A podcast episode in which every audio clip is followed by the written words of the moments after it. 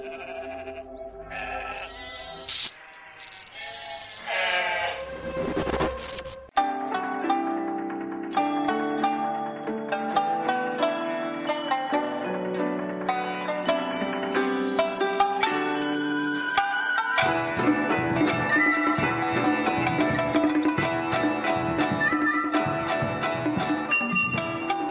Bem-vindos ao Rebanho das Ovelhas Elétricas. Eu sou Erlan Tostes e hoje a gente vai falar sobre um tema tão pedido no Ovelhas, tão requisitado nos nossos comentários, tanta gente fazendo protestos nas ruas, queimando cabine telefônica, que nem existe mais, e a gente está finalmente tomando iniciativa para falar sobre animes. E aproveitando o mês de agosto, e você já viu na nossa vitrine aí, a gente vai falar sobre os melhores e os piores pais no mundo dos animes e mangás.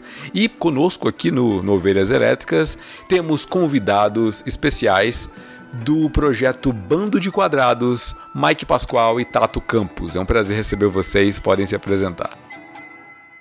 E aí galera, aqui é o Mike falando, pai de dois filhos, o lado geek do Bando de Quadrados. E estamos aqui junto pra gente falar de anime, que é uma coisa que a gente gosta e não é pecado. Boa, e aí pessoal, fala Terráqueos, eu sou o Tato. Não sou pai ainda, nem pai de pet, porque eu jogo meus pets fora, né? Que é reciclável, né? Garrafa e tal. Mas estamos aí para falar porque a gente é filho e a gente. Eu, eu vou dar outra visão, né? Os caras vão falar de pais, eu vou falar da, dos filhos. E aí a gente vai ter aquela leve discussão de adolescentes contra pais. E sobe aqui. o BG aí com Legião Urbana, né? Com pais e filhos aí pra, pra finalizar. e para falar sobre esse tema, sobre animes e os pais, melhores e piores que existem nesse universo, é necessário primeiro ter consumido, né? Ter um, um costume, uma cultura de consumo de, de animes, mangás. Como é que é para vocês? Vocês estão otakus também ou, ou ficou só no mainstream? Olha, eu posso falar que eu sou um tanto quanto otaku, assim. Eu fui mais há um tempo atrás, porque depois da Marvel é difícil a gente acompanhar tudo, né? E daí é muito filme, muita série que tá saindo, aí a gente fica um pouco menos desbravador, né? Nos, nos mundos aí. Mas muitos anos da minha vida foram consumidos por, por animes. Né? Ah, eu, eu já até hoje assisto anime, assim, mas eu sou mais dos classicão, né? Tanto que eu já tô educando minha filha no caminho que ela deve andar, né? Já maratonamos Cavaleiros dos Zodíacos, agora estamos assistindo Naruto juntos, né? Obviamente acompanhando ela, assim, dando instruções, fala, filha, esse episódio aqui não vamos pular, isso aqui não dá, ó, isso aqui é legal. Aí, tipo, você entendeu o que, que, o que foi passado nessa lição, aqui no, no, nesse, nesse episódio, o que, que nós podemos aprender e tirar de lição. Cara, tem sido uma experiência muito bacana, cara. Rever os animes que eu gostava de assistir e ao mesmo tempo ter um diálogo e conversar com a minha filha, cara, é sobre isso. É muito bacana, cara, é muito gostoso. O Mike tá criando um monstrinho, né? Você tá vendo que ele tá apresentando, você tá vendo que ele tá apresentando quais animes ele tá apresentando. É Cavaleiros, é Naruto, é Dragon Ball. É... Daqui a pouco, quando ele chegar no One Piece, quando chegar no One Piece, a, a, a filha dele vai estar tá, vai tá comemorando 30 anos e vai estar tá no primeiro arco ainda.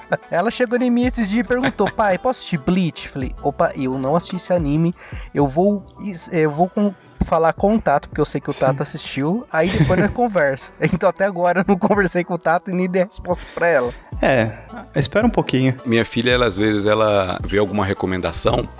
Então, por exemplo, a última foi ela queria assistir Spy vs Family. Hum. E aí eu falei, cara, não conheço, deixa eu assistir antes. E aí eu fui assistir, tem 12 episódios só, a primeiro, primeira temporada. E aí eu assisti e falei, ah, tá ok, tá ok, dá pra, dá pra ver. Esse é bonitinho. É, bonitinho, né? E, e, é justa, e eu acho que dá pra botar de cara o Twilight como na lista aqui, né? Sim. De melhores ou piores. O Lloyd. O Lloyd vai do pior pro melhor, né? Você assistiu esse, Mike? Esse ainda não. Esse, esse anime tem um, tem um background interessante, né? Porque parece que ele. É, alguns rumores, né, até confirmados aí, foi que como as pessoas do Japão tendem a não ter filhos, o, o, governo meio que encomenda algumas obras assim, né, para mostrar a valorização da família e o quanto é bom ser uma família e ter uma família, né?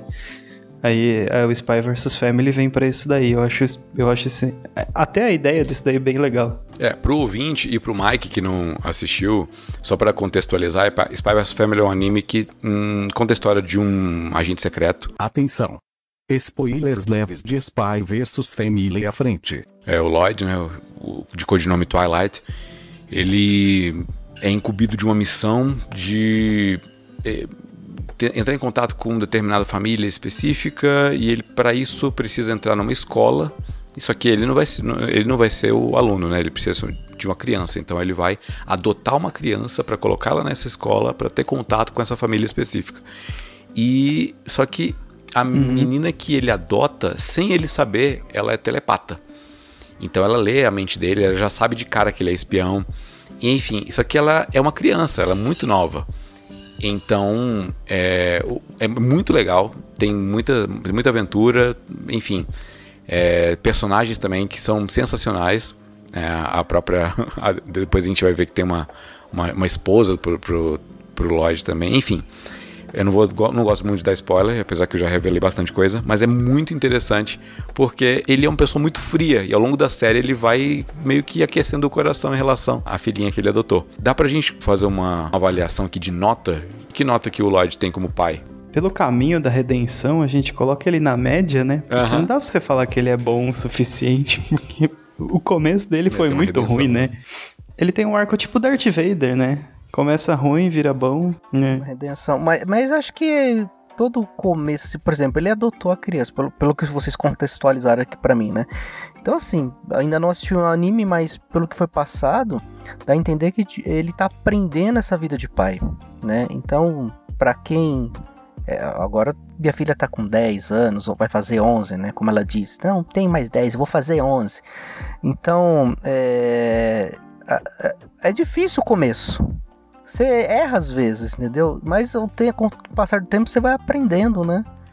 Eu acho que, é, querendo ou não, isso, é, isso fica como uma, uma lição para todos aqueles que estão começando a ser pai, né?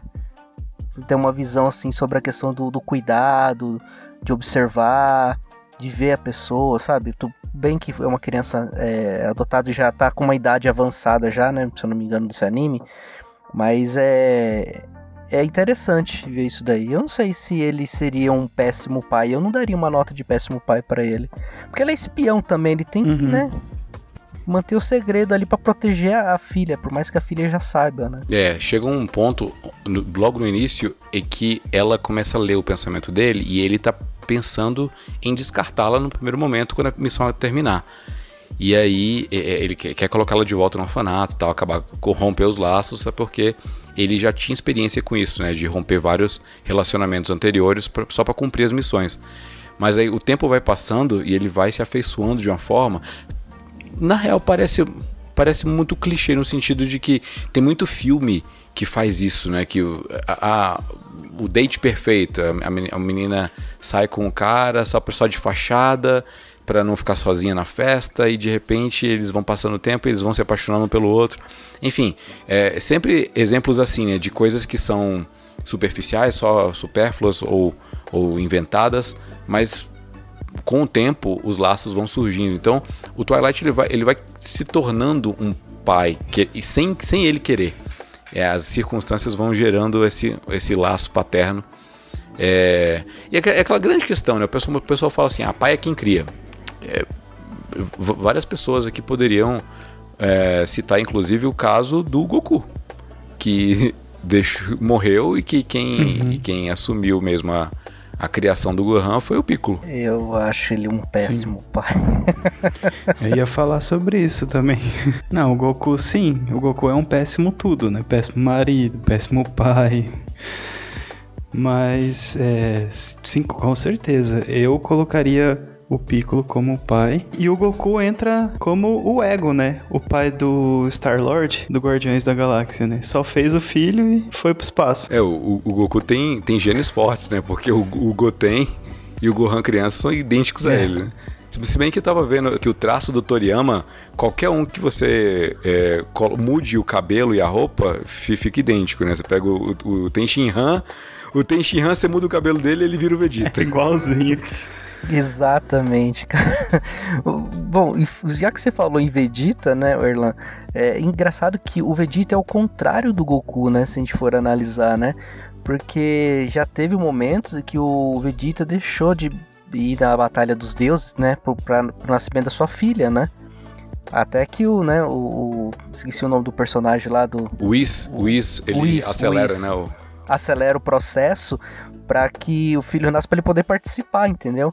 Mas ele mesmo, por mais que ele seja ganancioso, por mais que ele seja mais assim orgulhoso, que ele seja um pouco assim ranzinza, mas ele sempre, nos treinamentos que ele fazia com o Trunks, alguma coisa assim que era severo, ele dava uma lição para ele e depois dava um prêmio para ele, né? Ah, vamos pro parque, vamos pra tal lugar, não sei o que. Isso, tomar sorvete. Vamos tomar sorvete, vamos fazer as coisas. Então, assim, é, é, o oposto, né? Se a gente vê no mesmo, no mesmo anime, o Goku, um cara totalmente tá nem aí com, com os filhos, mas é, por outro lado você vê o Vegeta, né? Que ele tem esse cuidado, isso é bem interessante.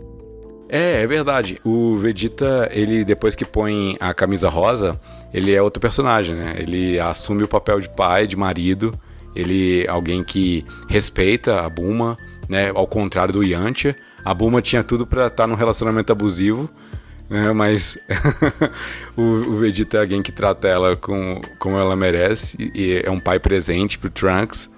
É, e é curioso quando o Trunks do futuro volta, né? Lá na saga do céu e, e, e, revela que ele é filho do, do Vegeta, e o Vegeta nem tinha intenções ainda de, de constituir família, é, o Vegeta já trata ele diferente, né? Já fica, já olha diferente. Eu não sei se foi intencional o Toriyama construir daquela maneira, mas deu uma impressão que o Vegeta ele ele consegue conceber dois mundos, né? O mundo dele sendo o príncipe dos Saiyajins e né, um guerreiro nato, tal, tal, e um, um outro núcleo, né? Um, núcleo mais familiar, onde ele é, cuida da sua casa, ele influencia seus filhos, treina o, o, o Trunks, enfim. Vegeta dá pra gente colocar aí uma nota. Que nota dá? Um 9? Eu daria uma nota 9 para ele.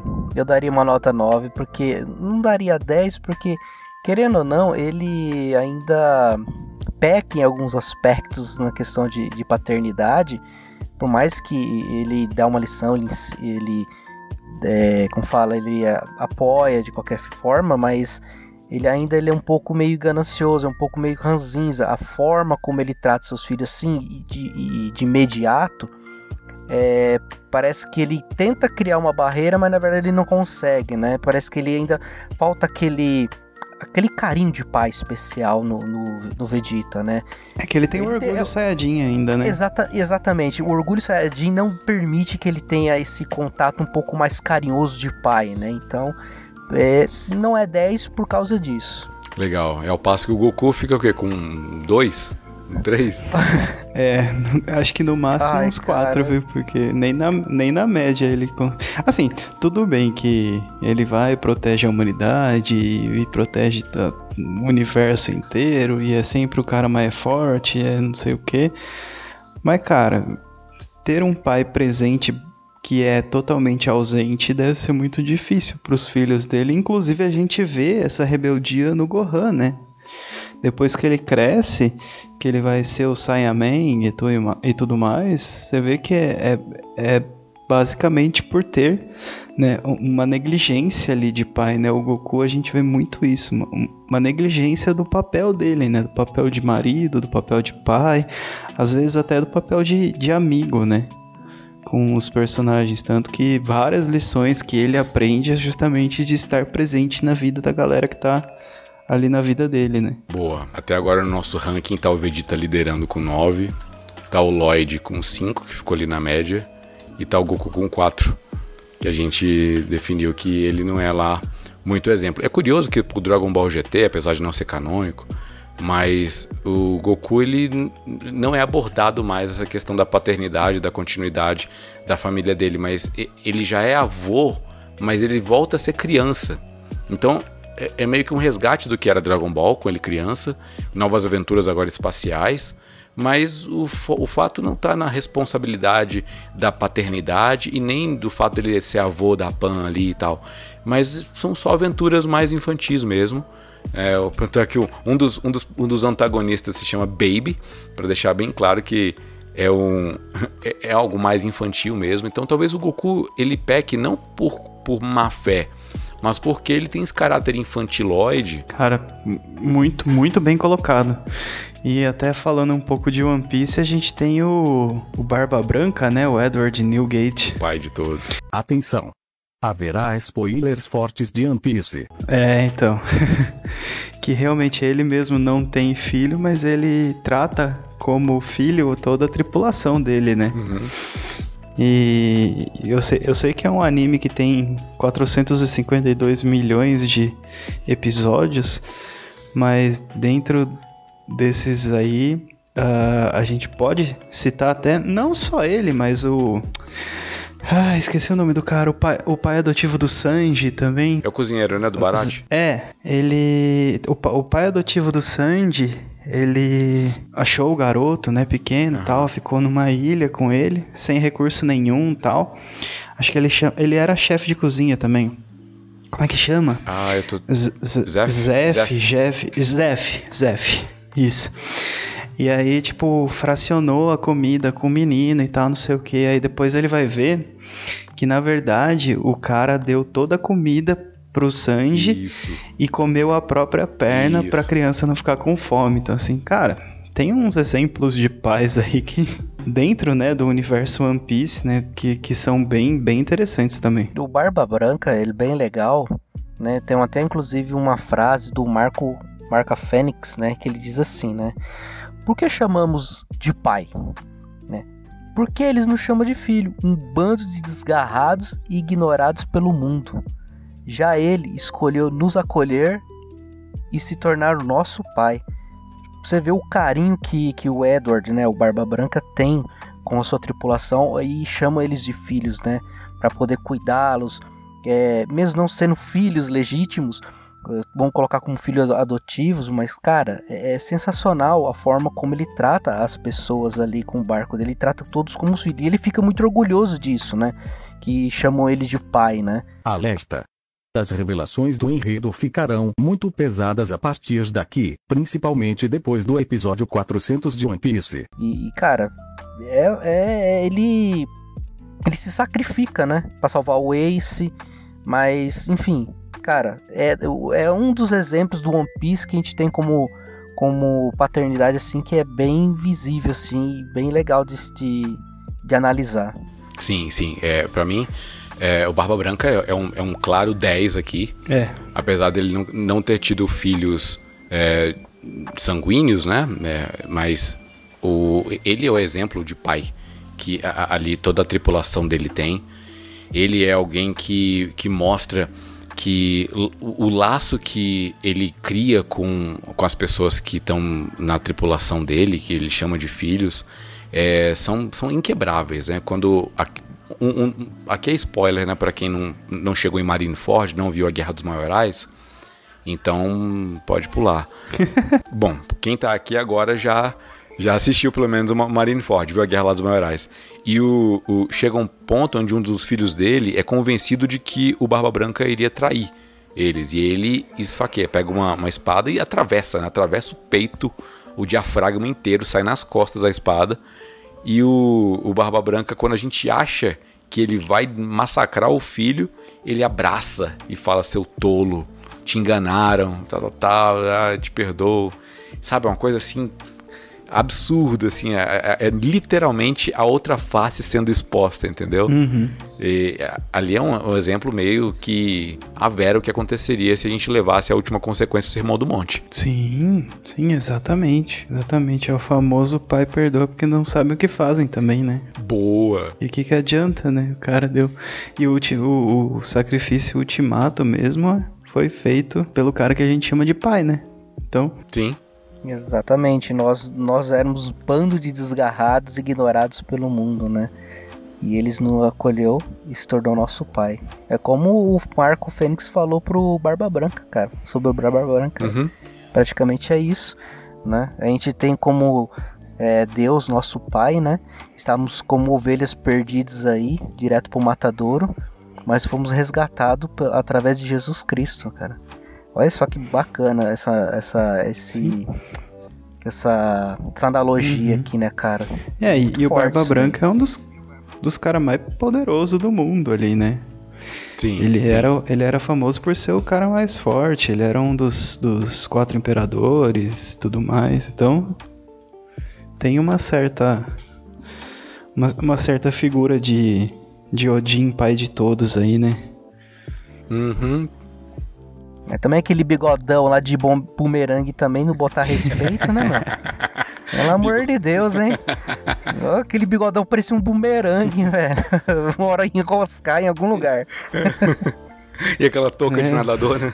Uh. Verdade, aquela touca. Ele sempre com aquele manto dele meio uh, por dentro é, ver... é, manto não, é tipo um É uma capa, uma camisão, um né? Treco. É uma capa, é. Uma, é tipo parece uma capa que tem mango o negócio, né? Isso. E não, eu não sei porquê, cara. O pessoal geralmente que é pirata usa roupão assim sem pôr a manga. Ah, mas os, é os, os almirantes também, né? A galera da marinha também gosta, né? De colocar por cima é. uh, galera, e deixar as mangas de fora, enfim. Essa estética em One Piece é, é bem engraçada. O Barba Branca, é, eu acho curioso dele que ele já estava muito enfraquecido, adoecido. Ele já tinha sido atingido por uma galera que tentou. O, o, o Mihawk, né? É, o, o óleo de, de gavião lá uhum. atira, atira, nele. Aí o. Acho que é um. O cara do, que tem corpo de diamante lá que reflete e tal. Todo, todos os filhos se colocam na frente para proteger o pai. Porque não existe só a intenção do pai em cuidar dos filhos, mas a recíproca, né, dos filhos cuidando do pai também, impedindo que ele fosse atingido. E, e a cada soco que ele dava na atmosfera que trincava a realidade e, cara, é, o tremor acontecia ali, era muita imponência, né? Era muita, sei lá, muito Apocalipse 19, né? Só com uma respiração já destrói todos. É bem apocalíptico, né? A, a, a aparição e e agora, e a, enfim.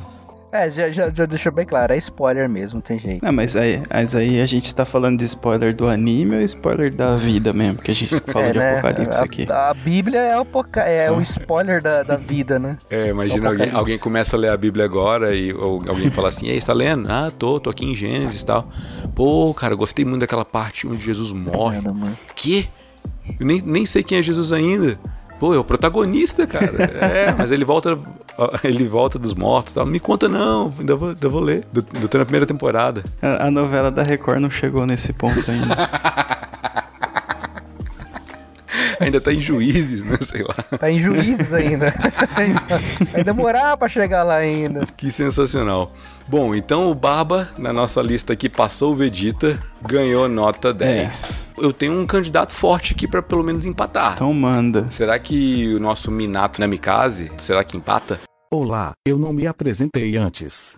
Sou o 220, o mascote do Ovelhas Elétricas.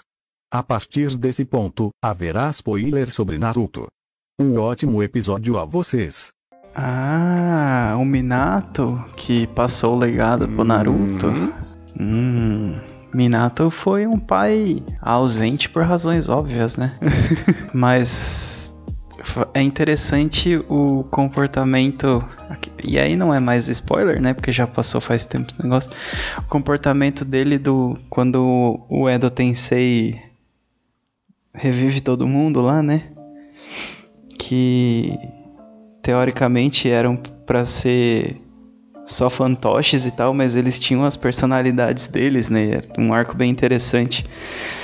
E e cara, ele realmente tipo tenta ser, né, um pai e, e até mesmo quando ele coloca um pouco do chakra dele no selo e, e o Naruto tá no, nas viagens internas dele lá com, com a Kyuubi, Uh, e aparece, né? E ele aparece dentro do, do Naruto porque ele chegou a um ponto que o selo estava mais enfraquecido, então ele tinha que aparecer e tudo mais. É um, é um sim, negócio sim, bem, sim. bem sensacional.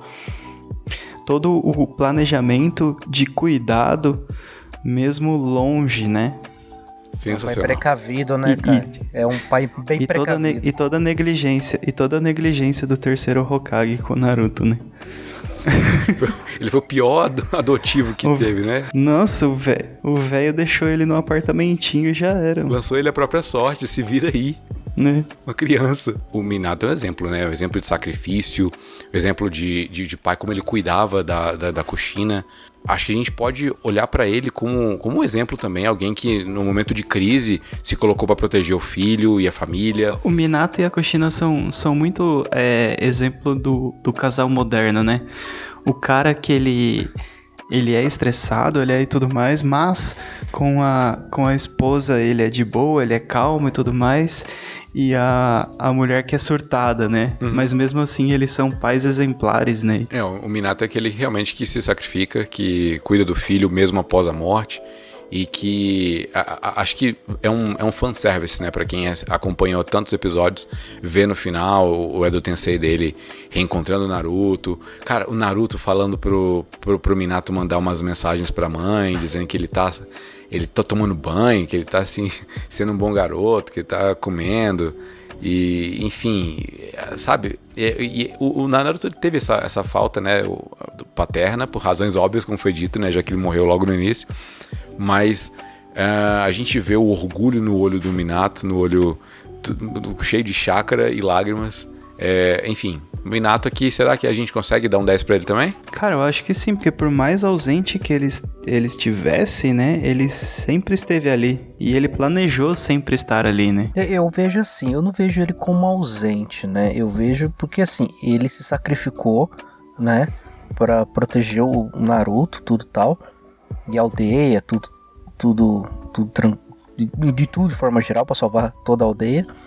Mas mesmo assim ele quis fazer de tudo para que tentasse levar uma mensagem para Naruto, que ele ficasse perto do Naruto, que o Naruto não se sentisse sozinho, para que no momento certo, né, ele pudesse aparecer para poder aconselhar, aconselhar o Naruto, né? Cara, ele merece um 10, cara, mas assim, eu não acho que ele era um pai ausente. E ele era um pai precavido. Não, ausente fisicamente, é, fisicamente, né? mas assim, não por, eh, vamos dizer assim, ele não não falou, ah, vou me afastar do, do Naruto, né? Ele simplesmente se sacrificou, né? Então, tipo assim, é, é que dá a entender que pai ausente é um pai que, tipo assim, ele tá corpo presente no, na, aqui no nosso meio e, e ele simplesmente sumiu pelo mundo. Ah. Entendeu? Ele não. Foi né? azontado. Então, né? Ah, o, o, famoso foi, foi comprar é, cigarro. Esse é o aço. Esse é o aço, mano. Não, agora vamos. Se a gente pegar e fazer. Bem que uma coisa que você falou, saiu pra comprar cigarro. Totalmente diferente do Sasuke já no, em, Naruto, em Boruto, né? Né? que ele sim saiu pra comprar ele... cigarro não voltou mais, né? A Sakura ficou cuidando da filha sozinha durante um bom tempo ali, Sem plano cara. de saúde, sem plano oftalmológico, né? Pra ela com Sharingan comprar o óculos. Sem nada. Oh, mas voltando ao Minato, a, a, nota 10. Aquela desculpa, ah, eu fui proteger a aldeia, estava em missão. Uhum. É a desculpa do pessoal da aldeia da Folha quando quer fugir. Bom, já que a gente falou de Barba Branca, dá pra citar um outro pai muito legal do, do One Piece, que passa um pouquinho depois de Marineford, lá em Dressrosa. 220 aqui novamente. Espero que esteja gostando do episódio. Vim avisar que Dressrosa é um arco que começa no episódio 630 e só termina no 750, então o spoiler aqui, apesar de não tão relevante para a história de One Piece, é real. Até a próxima. O Kyrus que a gente conhece ele sendo o soldado, que é um brinquedo que tá cuidando de uma menina lá, a Rebeca, treinando ela, mas no final do arco a gente descobre que ele é o grande Kyrus, o guerreiro lá de mais de mil batalhas que venceu, e ele passou a vida, vida dele toda transformado num brinquedo sem ninguém se lembrar dele, mas mesmo assim ficou ao lado da filha a vida inteira, cuidando dela, treinando ela, enfim. É, acho que dá para citar também um exemplo de pai legal. O que, que vocês acham? Ah, sim. Sim, verdade, verdade. É um pai que. que tava ali, entre aspas, cuidando, né? Mesmo que todo mundo pensasse que ele não. Nos, nos volta aí a um, a um pai tipo uma figura paterna como se fosse o Obi-Wan, né? Que, que estava ali, mas não estava, né? Então é. ele estava ali presente, mas ninguém sabia que ele estava ali, né? Então essa figura paterna de protetor, né? Isso é bem bacana. É, bem bonita a história. E é curioso como a Rebecca admira a estátua do Kyrus, mesmo tendo a memória dela apagada, né? A, a Sugar, quando transforma ele em, em, em, brinquedo, meio que faz todo mundo ter a, a, memória dele apagada. Então, mas mesmo assim, ela sente alguma coisa, sente uma, uma admiração muito grande. E é pelo pai, ela nem sabia. Então aquela uhum. figura paterna marcou ela bastante. One Piece, cara, é, é, é bem legal porque ele tem vários tipos de pais, né, cara? Tem esse que nós acabamos de citar, né? Obviamente, como também nós tá falamos anteriormente sobre o Barba Branca, né? Mas o One Piece não é só feito de bons pais, não, né? Oi, aqui haverá dois spoilers de One Piece sobre personagens que só aparecem depois de Marineford. Tchau, tchau. Tem um lá que me corrija se eu estiver errado, é Outlook terceiro, cara. Acho que ele não. Se for analisar bem ele, ele não é bom, um bom pai também, não, assim, se for no universo do One Piece, né? O que, que vocês acham? Esse é o pai do Sabo, não é, é não? o pai do Sabo, né? Sabo, hum. isso. Na verdade, os pais todos que eram nobres e, e dragões celestiais, é. eles são todos lixões, né? Bastante. São bastante. Tem uma cena, eu acho que é Andrés Roça mesmo, que conta um pouquinho do, do, do histórico do, do, da família do Flamingo e tal, tal. Tem uma hora. Não, não, não, não. É, é bem antes, é no, no arco do Sabo mesmo. Uhum. Sabo criança. É quando mostra uma família de. de Tenryubito, né? Os dragões celestiais. Eles. A, a, uma menininha pergunta pro pai: Pai, por que que os plebeus eles são eles são, eles não são pessoas. E aí o pai responde para ela: Ora, é porque eles não nasceram como dragões celestiais. Aí ela: Ai, que burros! Eles poderiam ter escolhido nascer como nós, mas eles quiseram ser humanos. Eles quiseram ser é, ser animais lá que nem eles são, tal, tal. Ele, o pai fala: É, é exatamente isso. Então essa despersonalização, essa desumanização é uma coisa terrível, né? A gente vai vendo que é o status quo que tá lá no na, na mentalidade deles, né? E o pai do, do Flamingo talvez possa entrar aí como um pai legal, né? Porque ele quis quebrar esse status quo. É, ele se deu mal, né? Acabou é. que. é, é, uma tentativa de ser um pai legal aí, né? Uma tentativa, na verdade, é uma tentativa de ser um, um humano melhor, né? Sim. Você até me, tinha me lembrado, eu nem tinha é, me lembrado de, de buscar pais ruins, assim, né? Mas realmente, o pessoal lá, os, os, dragões celestiais, e até mesmo o pessoal da realeza, né? Se a gente for pegar aí o exemplo que o Mike citou, né? Cara, eles são extremamente. São seres nojentos, né? Se a gente for colocar assim. Porque eles já se acham superiores, né? Igual. Ah, mas por que, que os humanos não nasceram como nós? Não, não são humanos, né? Não são pessoas. Meu. o que leva Cara, alguém a é, pensar não, nisso, sabe? Não, a, a, forma como ele trata o filho dele, né? Ele trata o filho dele como uma, um, uma moeda de troca, né? Vamos colocar dessa forma, né? Ele vê quando o Sabo não, não, não vai casar com a, com a realeza, né? Ia se realizar o casamento de Sabo, né? Cara, ele abandona e adota uma outra criança, cara. Ele adota Esther, Esther, Esther, se não me engano. Ele adota o Ster e cria com seu filho, Isso. até que ele, o Ster acaba se tornando o rei, né? O novo rei, né? Cara, assim, tipo, ah, você não quer fazer o que eu quero? Então descarto e pega outro, adota outra criança para poder realizar o seu desejo, o seu ego, né? É aquele famoso tipo assim, do pai que projeta no filho aquele seu desejo que você nunca se realizou, sabe? O pai que tinha um sonho de ser alguma, um, sei lá, um, um, um cantor ou uma mãe que queria ser uma bailarina e muitas vezes não realiza isso na vida dela e projeta os seus sonhos nos seus filhos, né? Então, cara, a gente vê isso no Outlook, eu praticamente enxergo dessa forma, porque ele queria muito que seguisse esse tipo de caminho e, e, e o, o Sebo não, né? Ele acabou não seguindo esse caminho. Aí falou assim: ah, beleza, você não vai seguir esse caminho? Dá licença que eu vou adotar tua criança que vai realizar o, o aquilo que eu quero. Cara, meio, meio bizarro se for ver. É um, um, exemplo nada, nada bom de um bom pai, é, né? o Outlook era melhor quando era Hotmail. Oh, eu, eu prefiro o Gmail.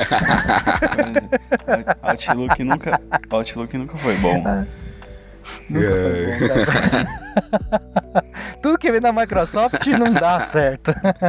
Mas pra falar de pai que nunca foi bom, Dá pra citar aqui Full Metal Alchemist também, né? Bom, tudo divertido até agora, mas chegaram os spoilers de FMA. Ah, não, não. Ai, não. Ah, aí, aí eu acho que, tipo, se a gente fosse dar uma nota pro Outlook, é, sei lá, seria uma nota zero. Mas se for do pai, que eu tô pensando do Full Metal, cara, acho que é menos 10, cara. é, a gente tá falando do, do Sr. Tucker. É. Ele é. realmente é o menos 10, eu né? Acho que. É. Eu acho que ele nem merecia estar aqui. O Show Tucker. Acho, não... nem mere... acho que ele não entra nem na categoria de pior pai, cara. Cara, não dá certo. É, ele entra na categoria de piores seres vivos, né? Não dá pra chamar nem de pai. Não, o cara, ele. tão devoto ao seu trabalho. Ele é tão cara assim que. que da questão do, do de ter fama, dinheiro com seu trabalho, essas coisas, mano, que ele não, não mede esforços para conseguir realizar aquilo que ele quer, né? Aí você vê que ele, né, estudava bioalquimia, Aí o que, que ele faz? Pega a filha uhum, dele, uhum. velho, e transforma numa quimera, mano. Como pode um negócio desse, mano? Cara, eu só fui, assim, eu assisti bem pouco Full Metal, né? Mas essa, esse, esse episódio particular, eu acabei assistindo, assim, meio que de tropeço. Mano, eu fiquei assim, como, cara? Não pode ser verdade isso. Cara, que cara, que cara maluco, mano. Nossa, é, nossa, é bem. Acho que esse cara merece menos é. 10 aí, o Show Tucker. E, e é um momento ali quando o, o, Edward descobre e começa a encher a cara dele de soco. E a gente sente assim, cara, bate, bate um pouco mais bate um pouco mais, mas bate uhum. com o braço de ferro, mano. Não bate com o braço humano, não, bate com o braço de ferro mesmo, cara.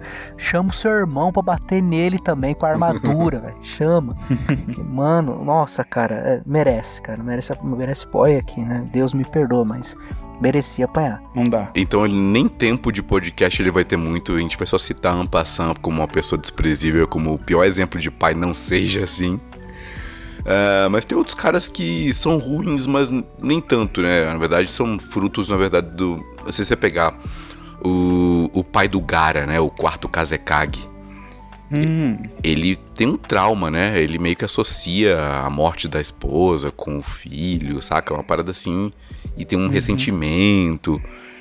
É, a gente se compadece, e, e é uma parada, é ruim, é, né? E é uma parada que é mais puxado pro, pra vida real, né? Se for pensar.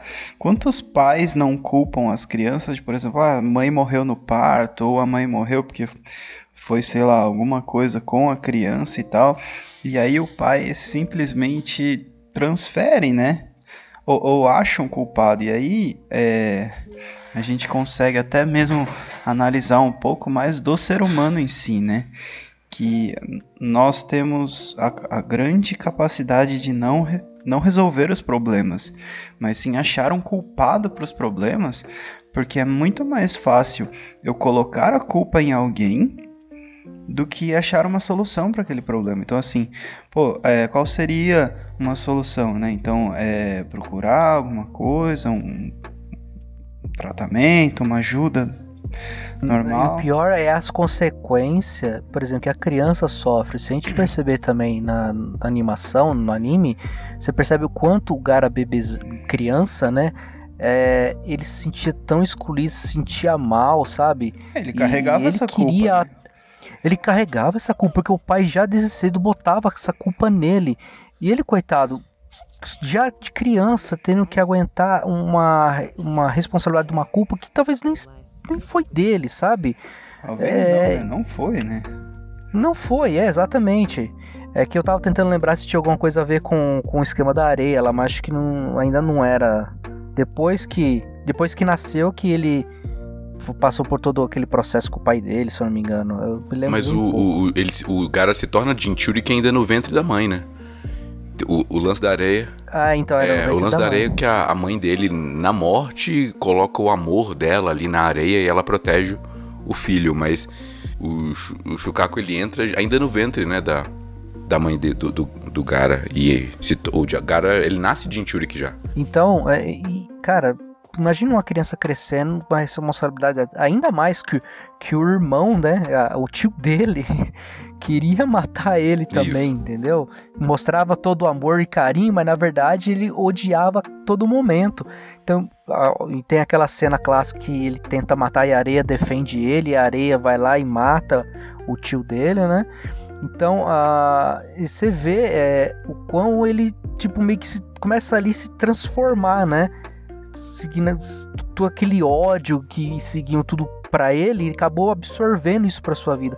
Então, e um, olha só o quão é prejudicial quando um pai influencia o filho desde pequeno de uma forma tão negativa que isso vai refletindo em todo o seu crescimento e desenvolvimento. Porque se a gente acompanhar toda a parte do Naruto, ver como é que o Gara foi até a luta contra o Sasuke, né? Lá na, na, na que, que lutaram lá no meio da floresta, depois que o Naruto também começou a lutar com ele.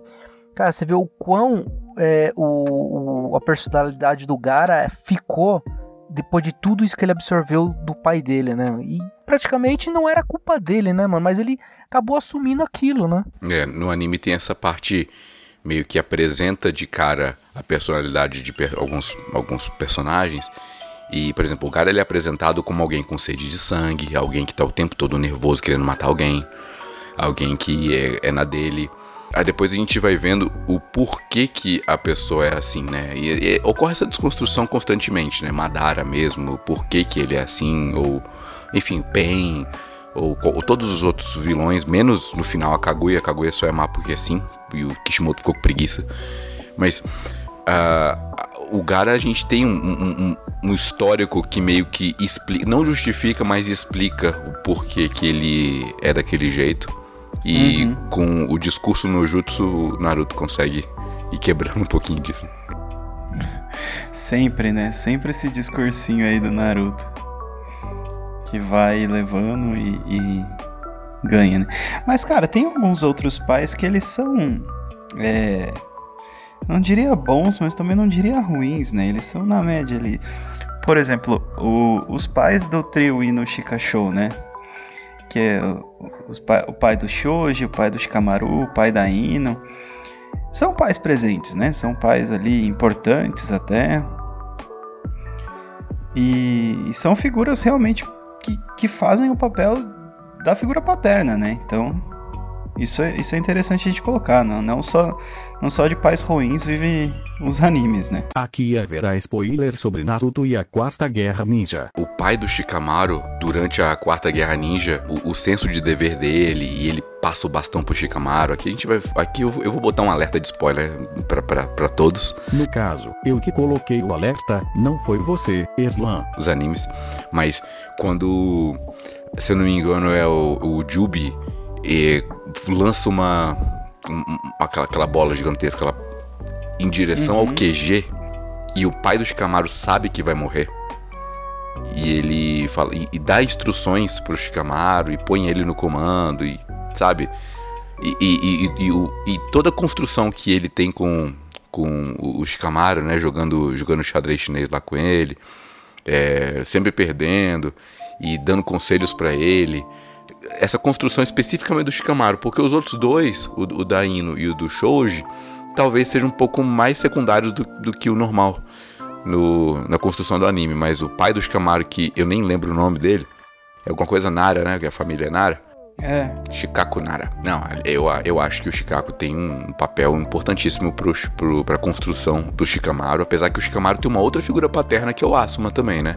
Sim, sim. O Asuma é, é... E aí a gente entra até num, num, ponto que é interessante, que tem muito nos animes, né? Que é o, a, o cara da figura paterna mesmo, né? Que aí a gente vai ver... Uh, o. Ih, esqueci o nome dele, né? Iruka, né? O Iruka ah, o Iruka Sensei, Sensei sim. É. O Iruka, o Azuma, aí a gente puxando pra outro anime aí, a gente vai ver o One for All sim, no, no sim. My Hero Academy. Então é muito presente essa figura do pai que não é pai, né? O pai que cria, né? Isso, o pai é aquele que cria, né? Que muitas vezes a gente percebe isso no anime. É, você vê aquela questão do, do da criança solitária ou que tá sozinha, aí vem uma pessoa que acaba adotando para se tornar um mestre, mas acaba se tornando pai ao mesmo tempo, né? Pega a afeição, pega o amor para aquela para aquele seu discípulo que acaba se tornando pai, né? uhum. né? Se você pegar o Rock Lee mesmo com o Guy, é um exemplo, né? É, você vê o tanto que o Rock Lee se veste igual ao mestre dele, né? Pra, e, e, o mestre ele tem uma afeição como se fosse pai e filho ali juntinho mesmo, cara. Então é, é, você vê o quão é, unido fica entre a questão do o discípulo e o mestre também nessa questão, nessa questão também, né? Sim, sim. É uma coisa que não faz nem sentido, né? O, o, o Guy parece que foi construído para ser o pai do, do do, do Rock Lee, né? Exato, cara. Todo momento, todo começo da, da saga, saga inicial do, do Naruto, eu falei assim, mano, é o pai do cara. Pode ser. De repente você vê que não, que ele se veste igual, tudo, aí deixa a sobrancelha igual e vai, mano. Não, não, inclusive, inclusive tem o mesmo todo, estilo de Toda luta, a construção, né? é. Exato. Como, como pode isso? Você fica, meu. É, eles são idênticos, né? Não faz sentido. É, faz sentido nenhum. Mas aí. Agora, se nós pegarmos dos animes, mensurar anime com mangá, se a gente pegar aí o, o é, Mitsumasa Kido, ele praticamente se tornou um Abraão, né? Pai de, uma, de multidões, né? Pelo menos no mangá, né? que ele criou Não. todos os cavaleiros de bronze lá como seus filhos. No mangá, a gente, é, é, praticamente eram filhos dele. É. Né? Mas no anime, não. No anime ele foi lá, pegou, adotou as crianças Isso. no orfanato. Não, não é um bom pai, exemplo de bom pai, porque desde cedo já botou as crianças pra treinar e ser crossfiteiro, né? Você já vê que criança lá de 6, 7 anos já tinha é, barriga tanquinho, tudo tal. E mandou os moleques pra, pra, pra diversos cantos do, do mundo para poder trazer de volta uma herbadura aí, né? É, e, e no início do anime a Saori é, maltratava muito, né, o, os meus meninos. Montava em cima deles, Sim. metia chicotada neles. O Jabu comeu o pão que o diabo amassou na mão da Saori. Coitado. O Jabu já não presta pra nada, ainda fica apanhando de graça. Exato. Exato. E tipo, era o cavalinho, vou colocar assim, da Saori, né? E, mas olha que interessante, né? O, o Mitsumada Sakido, ela adotou a, a Saori, né? Por causa do, Aio, do Aiolos, né? Mas não adotou como filha, adotou como neta. Os demais cavaleiros adotou como filho. Né? Então, tipo. É, tipo Moisés. Né? É, exatamente. Que era, Os ca... que era filho adotivo da filha de Faraó. Isso. Então. Isso. Não, cara, é bem interessante nessa, nessa, nessa, nesse ponto, mas eu não consideraria ele um bom pai, não. Que é bem complexo. A mesma coisa da mãe do.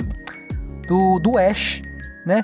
Que mãe manda o seu filho, pegar um anos. rato e fala assim: vá, vá caçar um monte de bicho aí e não volte antes de você colecionar todos. Isso. Mãe, é, estão falando de mãe, mas mesmo assim, né? Coitada, tá vendo? Não teve um pai para cuidar. É, mas olha só, tem o caso das que é, é, é melhor não ter pai do que ter alguns pais. Tipo, a gente citou aqui o caso do, do, do Tucker, mas é, você pega o Endeavor mesmo no My Hero Academy. O cara, Sim. o cara meio que instrumentaliza o filho, né? Usa ele só pra, pra ter alguém super poderoso, pra, pra, pra herdar o legado dele e tal, tal. Meio que é um pouco cruel com o filho, né? Com o Todoroki. Objetificou completamente, né? A mulher e o, e o filho, né? Ali, porque ele, pegou, ele escolheu uma heroína de gelo para que o filho dele realmente tivesse o poder de fogo e gelo, né? Isso. Então foi tudo, foi tudo um caso pensado para que ou ele ou a, a máquina dele, né, que seria o filho, fosse melhor que, que o poder do One for All, né? É, ele não é exemplo para ninguém, né? Não. Ele me lembra muito, ele me lembra muito aquele cara do da Umbrella Academy, o Reginald Hargreaves, Isso. Har, Hargreaves, que simplesmente tipo, ah, eu vou adotar essas crianças que têm superpoder, comprou as crianças da mãe, das mães, né? E pra, pra ser armas, né? Pra serem armas, pra serem treinados aí pra pro mero prazer do plano dele, né? É, isso é bem perigoso porque é aquele negócio, né? O pai, né, pai, ou que adota, ou que tem um filho, muitas vezes se o filho não corresponde àquilo que o pai quer, sabe? É a mesma coisa do pai do, do Sasuke, falava que você nunca vai ser como seu irmão, né? E aquele tipo assim, olhava ele meio que tipo desdém.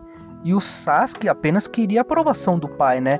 E muitas vezes, os personagens, como a gente acabou de citar aqui, é, muitas vezes tenta a, atender a necessidade do pai e acaba não atendendo e acaba se frustrando com isso, né? Então é muito perigoso quando os pais usam o filho como uma arma ou como objeto e quando o filho não atende a expectativa, descarta.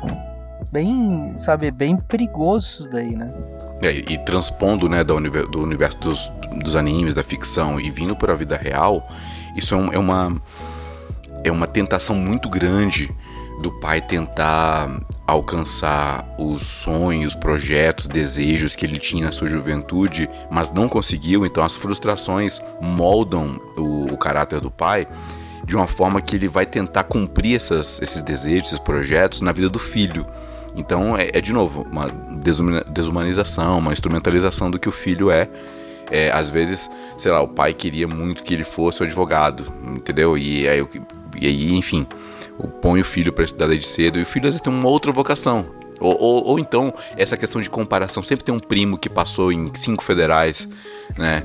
Em, Verdade, em vestibulares e tal. Reunião, reunião, de família, né? O primo advogado, o primo servidor é. público, o primo não sei o quê e o primo TikToker.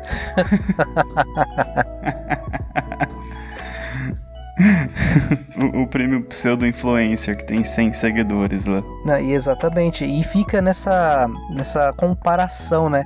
E isso não é bom, porque a pessoa, a criança, o filho, né? Sempre vai olhar, tipo assim, ah, não vou ser ninguém. Eu não vou ser ninguém se eu não for aquilo que o meu pai quer que eu seja. Eu não vou ser ninguém aquilo que meu pai quer que eu me torne. Não, obviamente o pai quer o melhor para o seu filho, mas o pai também precisa entender quais são é, as vocações que o filho. Não, pô, o pai quer que o filho seja um advogado, mas pô, o cara talvez ele quer ser um programador, ele quer ser um, um, um cara do, do, de TI, alguma coisa assim, tipo, totalmente oposto, sabe? O pai quer que ele seja de humanos, mas ele é de exatas, então o pai precisa olhar para o seu filho com bons olhos, enxergar quem o seu filho é e parar de se projetar a sua visão nele e tentar entender que seu filho tem o seu próprio caminho a construir quando crescer. Né? O nosso trabalho como pai, né? eu sou pai, o nosso trabalho como pai é não é cortar as asas, mas orientar no voo, né? nossos filhos, né? Então a gente tem que olhar para isso. Pô, minha filha, eu tenho dois filhos, né? Minha filha, ela é muito. O Tato conhece, sabe? Ela, cara, ela desenha que é uma maravilha, cara. Com 10 anos ela faz uns desenhos que eu faço. Caramba, filha. Nem eu desenhava assim quando eu era criança. Ela desenha muito bem, ela é muito mais ligada à parte de humanas. Já o meu filho, Matheus, ele não gosta muito de português nem nada. Ele tem 6 anos. Cara, mas matemática, esse menino. É, é, é de deixar a boca. Vai que vai, deixa, deixa de boca caída. Então, assim, pô, eu eu tinha meu objetivo quando eu queria, quando eu era criança, mas eu não posso projetar isso nos meus filhos. Eu tenho que entender que meus filhos ele tem, eles têm os sonhos deles, e têm os propósitos deles, e nós como os pais temos que orientar, como falei assim, orientar no voo, né, para que eles possam voar sozinhos, né? Porque a gente está aqui no mundo para não criar nosso filho para nós, mas criar para que eles possam crescer e viver e ir pra todo lugar que eles queiram ir, né? Por falar em robô, a gente tem Evangelion, né? Que tem um dos piores pais também. Ó o gancho. O Gendo, um bom gancho. Gendo Incari. Ó o gancho. Agora é hora de Neon Genesis Evangelion ser alvo de spoilers federais sobre seu final. O aviso foi dado. O Gendo Incari, ele tenta, ele usa o filho para tentar uh, reconectar o trabalho, o projeto da, da, da esposa que morre no, no impacto. É, e aí vem a alma de, de Adão e, a de, e o corpo do Eva, e enfim, é, é, muito complexo né, a história do Evangelho. Tem, a gente tem que ter uma ovelhas elétricas só para Evangelho, mas o, o, o Gendo é, é, ridículo, né? É ridículo. Ele deixa o filho longe durante década, uma década, e depois ele chama o menino de volta só para poder. Quando os anjos começam a vir, né? ele é o único que tem uma, uma conexão com o Eva então ele usa o menino como um piloto para poder é, cumprir um plano maligno muito maior do que ele, ele mesmo, né? Aquela instrumentalização humana, transformar o mundo num suco de laranja. Enfim. Enfim, o Gendo. Gendo tá ali pau a pau com o Tucker, o que vocês acham? Cara, sim. Sim. É. É bem. Com, né, como você falou, né? É bem complicada a história da, de Evangelion, porque é um treco muito inovador até pra época que foi lançado, né? É uma, é uma parada meio, meio dark, assim, né? Difícil da galera entender. Mas, cara, só de, de ter esse negócio aí, né? Do, do pai dele ter usado ele. Porque ele tem uma certa ligação ali com o Eva, mano. Quando os anjos vêm, quando tem o ataque, né? O ataque. É, é complicado, porque assim, é aquele é exatamente aquilo que a gente estava falando. O pai que quer realizar a coisa dele no filho, né? Então ele quer realizar uma parada que é dele. Como ele não consegue, ele coloca toda a, a perspectiva no. A, ou a expectativa, né, no filho. É, eu tenho, tenho um exemplo bem bobo, mas é. Até nem é, nem é exemplo ruim, né? Mas assim, meu pai é baterista, né? E aí ele deixou a bateria em casa, montada lá uns seis meses para ver se eu ia, se eu virava bateria também, seguia o, os passos dele. Mas eu fui lá, peguei o violãozinho e gostei. Eu, já sou, eu toco guitarra. Então eu falo que a primeira desilusão dele foi essa, né? de ter feito isso, mas assim, nada e ele, né, com certeza, né? Não, não, tem nada a ver porque ele sempre, sempre me, me incentivou e, e fez, né, aceitou que eu não ia ser baterista mesmo, porque não tinha tanta coordenação motora quanto isso, mas os dedos funcionam, então vamos para outro instrumento, né? Mas, cara, é, exa é exatamente isso, sabe? Imagina que, que se meu pai fosse, não, você não vai aprender isso, você não pode fazer isso, você tem que fazer, tem que tocar bateria, porque porque bateria que é o um negócio que, que tá correndo no seu sangue, não sei o que. É exatamente isso, sabe? Tipo, é essa parada da frustração do filho ser, ser diferente, ser melhor, ser pior e tal. E o cara fala assim: não, eu quero que. Eu queria ser isso, então meu filho vai ter que ser. É, rola muito esse assassinato de individualidades, né? Infelizmente. É, e, e não precisa ser o vilão de anime, né? Pode ser só uma pessoa comum do dia a dia e acontece isso. A gente tá falando aqui bastante pais assim que realmente não seria exemplo, né? Mas assim, se a gente retomar o assunto de pais que possam dar exemplo, uhum. pais que são exemplos assim de de grandes pais, essas coisas, a gente voltando lá pro Full Metal Alchemist, por mais que a gente tem, tem um exemplo aí muito ruim, né? Por toda vez que a gente fala desse anime, a gente tem um exemplo muito ruim de, de pai. Nós temos pais também que é bom lá também, que é o mais Hugs, né? Sim, mas eu disse. Mais é... Hugs, né? Do Tenente Coronel lá, cara, ele é um cara bem assim, família, né? Um cara bem assim, bem pai mesmo, né? E tudo que ele faz, cara, é pensando na família dele, né? Então ele é um exemplo de, de um bom pai, é um pai babão, né? Por assim dizer, né?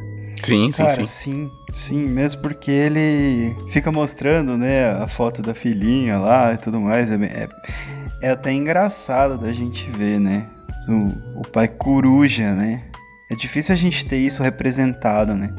Esse pai presente, esse pai coruja, esse pai babão aí, né? Que na real, na real, quando o filho nasce, o vocês estão aí, né, de prova, vira, né? A gente vira babão. Então. Sim. Então é bom ter um, um, cara que represente assim, né, também. É, é um pai que, por mais que ele esteja longe na questão da, da, da, tá no ele como ele é tenente coronel né então geralmente ele sempre tá do, no, exer, no exército de amistria cara ele ele ele sempre tá com pensamento na sua família pensamento na filha né cara como você falou, ele fica mostrando para todo mundo, minha filha aqui e tal, sempre é, se gabando, né, dela para todo mundo à sua volta, né? Cara, isso é legal, ele é um pai super protetor, né? Tá certo que muitas vezes a, a, o excesso de proteção pode causar muletas na criança na questão do seu desenvolvimento, porque fica aquele negócio, o pai não deixa a criança, né, aprender as coisas sozinha, tudo tal, mas é, estamos falando de uma criança, de um bebezinho. Uma criancinha aí, não sei quantos anos a, a, a Elícia tem. mas deve ter lá, vamos dizer, uns 3, 4 anos, mais ou menos ali. E, cara, é obviamente um pai vai ser babão, né? Que eu praticamente da minha filha, minha primeira, né, a primogênita, cara, é bapa assim pra, pra baixo, babão. E hoje joga videogame comigo, cara. Ah, puxa, é, é gostoso. Só que era aquele jeito, né? Conforme ela vai crescendo essas coisas, eu sempre acabei dando um pouco mais de responsabilidade para ela. Sim, é. No, no, caso, no caso dele, ele nem consegue ser porque tá sempre trabalhando também, né? E. É. Mas realmente, cara, seu ponto é muito bom, porque assim, a gente tem a tendência a, a querer fazer tudo pra pessoa que a gente gosta, né? Principalmente quando é família, né? É, e filhos ainda mais ainda, né? Tudo, uh, os pais sempre têm esse pensamento do tipo, não, eu quero dar para o meu filho tudo que eu não tive. Eu quero dar todas as oportunidades. Não, apareceu aqui notificação, eu esqueci de, de encerrar né? para aquelas coisas nova, mas dá para continuar de onde criando tá. Na edição a gente um salva. Um pequeno monstro, né? um cara preguiçoso, um ser preguiçoso uh, aí, que, não, que é, não sabe fazer que a Alicia nada, tinha três tá ou quatro anos. Vida, e vira aquele adulto chato crianção, né? Então realmente o ponto que você colocou é muito importante porque acho que não, não, pode conversa puxar. culmina, pode, né? Pode, pode. Deixa soltar tu voltar. Um pai bom ou um pai ruim, o que realmente é, dita, né? Esse negócio do pai bom, pai ruim, é o equilíbrio que você tem de você ser um pai, de você ser um protetor, de você ser, né, o, o cara, o, o, porto seguro mesmo do seu filho, de você ser o mestre, né, de você ser o conselheiro ali, é, de você estar ali, né, quando ele precisa de você estar sempre disposto a ajudá-lo, sempre disposto a dar um conselho, a discipliná-lo, né, quando precisa, a, a ensinar, a cuidar, a amar, mas também a deixar o filho evoluir por si só, né? Não ficar dando Harry Candy pro, pro, pro Pokémonzinho, né? Deixa ele evoluir o nível naturalmente. Acho que a filha dele deve ter em torno mais ou menos uns 3, 3, 4 anos. É, cara, eu sou pai, né? Minha filha de 3, 4 anos, assim, obviamente brinquei com ela muitas vezes, tudo, né? E, cara, hoje ela joga videogame comigo, minha filha, cara. É, eu apanho. A gente joga Street Fighter. Hoje eu, infelizmente, eu tô apanhando dela agora, né? Mas. É, tem revanche, tem revanche. Tá 5x4 por enquanto, mas vamos lá.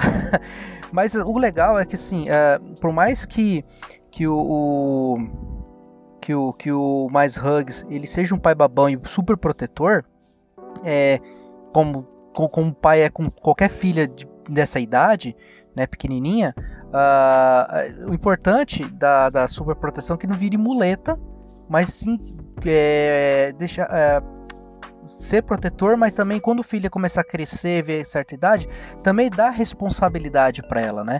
Para essa criança, para seu filho, para que ele possa crescer sabendo que existe responsabilidade que ele também precisa ser feito. Porque se todo momento o pai fazer que a super proteção, não, deixa aqui, filho, não sei o que, o filho nunca vai criar aquela, aquele senso de responsabilidade, né? E isso é, é, é, é perigoso quando um pai é muito super protetor ao ponto de não deixar o filho fazer nada, né? Uma coisa que eu acredito que o Mais Hugs não, não seja, entendeu? Mas eu. Mas é um ponto de atenção que a gente precisa ter nesse momento quando a gente trata de pais super protetores, né?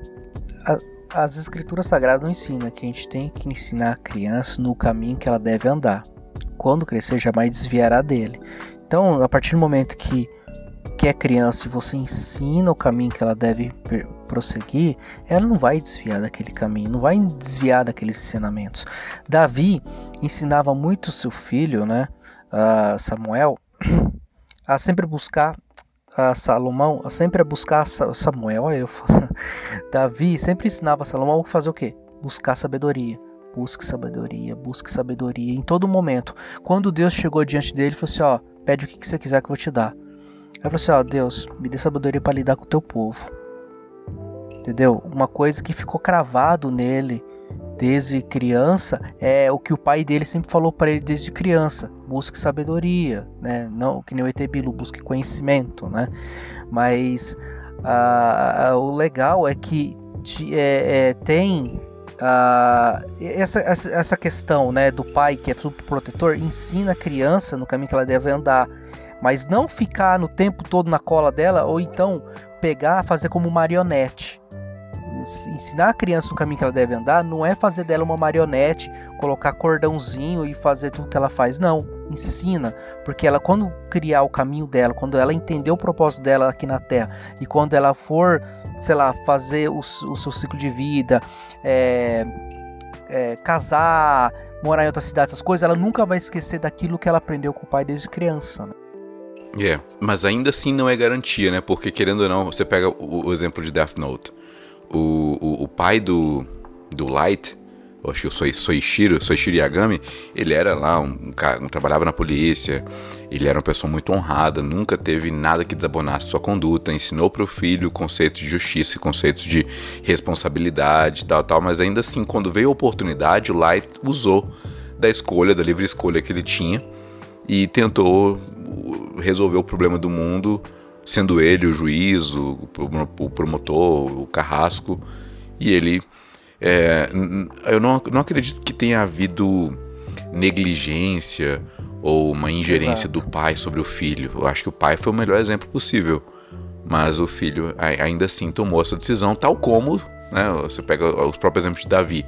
Os outros filhos também foram bem bem complicados. E, e, o Davi é uma pessoa que tem uma família bem complexa, né? Se pegar Amnon, Absalão, é, todos os filhos que, enfim, fizeram, tiveram é, condutas deploráveis. O Light também, né? É uma pessoa que tinha um pai aparentemente bom e que defende o filho até o final, quando o filho ele se torna muito suspeito, chega no final, né? O, o, o N e o M estão pertinho de capturar o, o Light o, o pai dele põe a mão no fogo pelo filho. E, enfim, acaba queimando, né? Porque Exato. o filho era, era Exato. É, se a gente vê, encaixa até um pouco na questão da, do, do filho pródigo, né? Que o filho, os, ambos os filhos, né? Tinham a mesma herança, o mesmo tratamento com o pai, mas um quis viver sua vida. Com certeza esse pai, porque o filho mais velho, né? Ele respeitou o pai ali todo momento, mas o filho não. Eu, o mais novo falou, não, eu quero sair. Né? Sempre tem um, um, a ovelha mal da família, vamos colocar dessa forma, né? Então, é, sempre vai ter aquela pessoa. Mas o que aconteceu com o filho pródigo? Ele lembrou, de qualquer forma, por mais que ele tenha saído do caminho, ele lembrou do, do pai dele, lembrou de tudo que tinha, com certeza refletiu muito sobre a questão do pai falou: vou voltar. E ele voltou entendeu? Então, assim, é, como você falou, né, Erlan? É, é, às vezes o pai tem a conduta certa, tal, mas o filho toma um caminho errado. Acontece mesmo, né? Mas não é culpa do pai, mas sim das decisões do filho durante a vida, de não querer seguir aquilo que o pai ensinou, né? E isso acontece mesmo. Isso, infelizmente, é, é, acaba tendo, mas assim, é a, a vida vai ensinar, né? Querendo ou não, uma hora ele vai trazer à memória aquilo que o pai é, ensinou para ele, né? Bom, a gente ainda tem alguns pais aqui para citar. É, não sei se vocês já assistiram Hunter x Hunter, mas tem um pai lá que meio que define o anime, né? Porque o, o Jing, que é o pai do, do Gon, é quem é, é, é, o causador do anime, né? O, o, Gon ele sai em busca do pai. O pai foi buscar, foi comprar cigarro, nunca voltou. E cabe ao, ao, ao Gon procurar o, o, o, Jing, né? Que é o seu, seu pai. E o pai não facilita no processo de, de, de se de, de encontrar o filho. O pai não tá nem aí pro filho, para falar bem a verdade. É, o pai só quer saber do trabalho dele, de ser caçador. Enfim, é, tá aí, Jing. Está, foi, foi citado aqui porque pais não façam isso com seus filhos. Sim, verdade. Hunter x Hunter é, é um anime muito bom. Né? Sensacional, por sinal. O Gon é um personagem. O Gon é um personagem legal, né? Tipo, a, a, parada dele de, de despertar e tudo mais, né? O poder e tudo mais. Porém, essa, essa ideia de, de buscar alguém, né? Uh, que a gente vê no Naruto e no Sasuke, a gente vê no Gon e no pai dele, né? Cara, é engraçado porque assim, o Jing ele ele é meio que vaiado, né, ou, ou, ridicularizado talvez pelos outros caçadores pela forma que ele recepciona o filho, né? Mas mesmo assim, quando eles se encontram, o Gon vai lá, tipo, chorando, fica feliz, fala que o admira muito. E aí o, o, Jin, o Jing, ele, ele até conversa um pouco, né? Fala, com, conta um pouco da vida dele e tudo mais. Mas, cara, essa. Você, você disse muito, né? A parada de não facilitar a a ideia do tipo assim, meu, eu tive um filho, beleza, mas o que me importa mesmo é ser o caçador, né? E é o que a gente vê muitas vezes na, na, na vida real, até, né? Tipo, não, beleza, eu tive um filho tudo mais, mas. Não, preciso fazer a minha, né? Preciso trocar meu carro, preciso trabalhar aqui, Preciso trabalhar o dia inteiro, fazer hora extra, muitas vezes não vê o filho, aí fica naquela correria, aí quem cuida é a babá, quem cuida é a avó, quem cuida é um tio, uma tia. Enfim, aí a criança vai crescer. Ou, ou até mesmo transfere, né? Tipo, pra escola, Isso, né? Integrar. Então, a escola tem que ensinar. Também tem essa questão. Eu sou pai, ah, mas eu dou tudo que meu filho. Não falta nada pro meu filho, né? Dou tudo que ele precisa. É, mas o principal acaba não, não aparecendo aí, né? Mas se pegar aí na questão do Hunter versus Hunter, tem o Silva Zodic, né? Sim, sim, bom. A, a, família Zodic como um todo, né? Você tem o, o velhinho lá, esqueci o Zero, qual é o nome dele? Esqueci. Acho que é Zeno. Zeno. Acho, Zeno. Que, acho que é isso. É, o Zeno, o Silva. O Zeno é o pai do Silva e o Silva é o pai do, do, do Killua e do, dos outros irmãos malucos. É, os, os, o, o Silva, né, por mais que ele seja um pai severo e rigoroso, né, às vezes ele demonstra um grande carinho e amor para seus filhos, né. É normal, eu acredito que seja um tratamento normal de um pai, assim, às vezes o pai rigoroso, cobra as coisas, mas não deixa de demonstrar amor e afeto, né. É um pai que cobra, mas é um pai também que tá ali demonstrando amor, né? Sempre tentando interagir, sempre tá tentando estar disposto a ouvir o que seu filho tem a contar, né? Às vezes, né? na, na, na em alguns momentos ali do anime. É interessante, assim, a questão do Silva. Eu vejo o Silva como um pai. Um, um pai. Ele é excêntrico, assim, né? É excêntrico. Ele é tipo sentido, né? família Adams, né? O o Gomes lá do Familiado. Exato. eles são todos bizarros Boa. entre si no tratamento entre eles. Mas você consegue, dentro daquele universo, ver que existe algum tipo de boa vontade ou de, de carinho, né? De afeto. De ligação, né? Entre eles ali. Exato. É, de cuidado. É né? o jeito estranho deles, mas é, tá ali, entendeu? Você consegue identificar isso. Por mais estranho que seja, você consegue ver. É bem, bem dado esse exemplo. Até, inclusive, naquela luta deles, do, do pai e filho. Aliás, tem, tem duas, duas intervenções dos dois juntos, né? Do Zeno e do Silva. Uma quando uh, os dois vão enfrentar o Kurolo. E, e, e, é muito legal porque o Zeno fica instruindo né, o Silva, ó, cuidado. Ah, esse livro dele é, é perigoso ataques de curta distância, então você tem que ficar mais longe. É, quando eu, eu imobilizar ele, é, a, a, meio que deu um, deu um golpe para matar, ainda que você me atinja. Então, eles são bem, bem, assim, é o que se espera de um caçador profissional. Uhum. E teve uma vez muito legal também quando, no arco das quimeras, tinha uma daquelas formigas que era um, uma chita. E ele fica o tempo todo querendo mostrar o poder novo dele. Aí só que ninguém dá moral. Aí finalmente, quando ele tá indo embora, o, o Zeno já levou o, o, o Meruem lá pro, pro local onde o Netero ia enfrentar ele. E ele tá indo embora. Aí o, o Cheetah aparece e tal. Ah, vem cá, eu quero te mostrar, eu quero lutar com você e tal. Até o Zeno não dá a mínima pra ele. Até quando finalmente o Cheetah vai lá, o Silva chega e esmaga ele num golpe só. Então, essa proteção de pai e filho, um pai que treinou muito bem seu filho e ao ponto de confiar sua vida a ele, sabe? Essa questão de um mestre aprendiz traduzindo-se na relação de pai e filho. É claro, tem que extrapolar bastante aqui, já que é uma família de assassinos, a gente tem que é, levar em consideração. É, relevar um monte de coisa, né? Tem toda, mas tem toda é essa hipérbole mesmo. É, tem toda essa hipérbole aí, mas mas é bem legal. É, lembra um pouco na questão do, do Vegeta, né?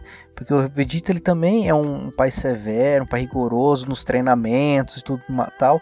Só que mesmo assim, do jeito dele, ele consegue demonstrar um carinho e o reconhecimento pelo, pelo filho, pelo Trunks, muitas vezes, né? Você vê que treina o Trunks, o tal ensina, pega pesado. Inclusive na Batalha do Poder, eu esqueci o nome do personagem, acho que é da, do universo 9, se eu não me engano, não lembro agora, que vai lutar contra o Vegeta.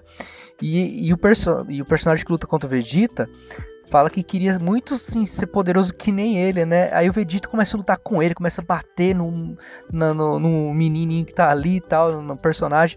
Aí ele, no meio da luta, começa a dar dica pro, pro rapaz de como ser, até que o rapaz consegue ficar poderoso, né? Aí o Vegeta falou assim: ó, beleza, você conseguiu. Do jeito dele, do jeito meio maluco, mas ele consegue demonstrar, né? O, o, um certo amor e um respeito e reconhecimento, né, pro, pro, pro, pro filho, né? Olha, o nosso ranking até agora tá assim, Barba Branca nota 10. Acredito que o Edward, o Newgate, ele é o, o pai de todos. Todo mundo respeita ele demais. Não, e é muito legal no tá, flashback, tá, tá, né? Quando mostra mundo, ele é, jovem, é, é ele sem. Ele, apesar dele nunca ter tido barba, né? ele só tinha um bigode, mas ele, é. ele com o rosto, o rosto bem jovem, né? Sem nenhum pelo ainda no, no navio. E ele fica lá sonhando, o pessoal lá querendo tesouros, riquezas, e ele só olhando e tal. Ah, você não quer tesouro? Não, não, isso aí não me interessa, não. O que, que você quer? Eu quero uma família. Ah, é muito legal porque a gente vai ver o que, que significa isso, né?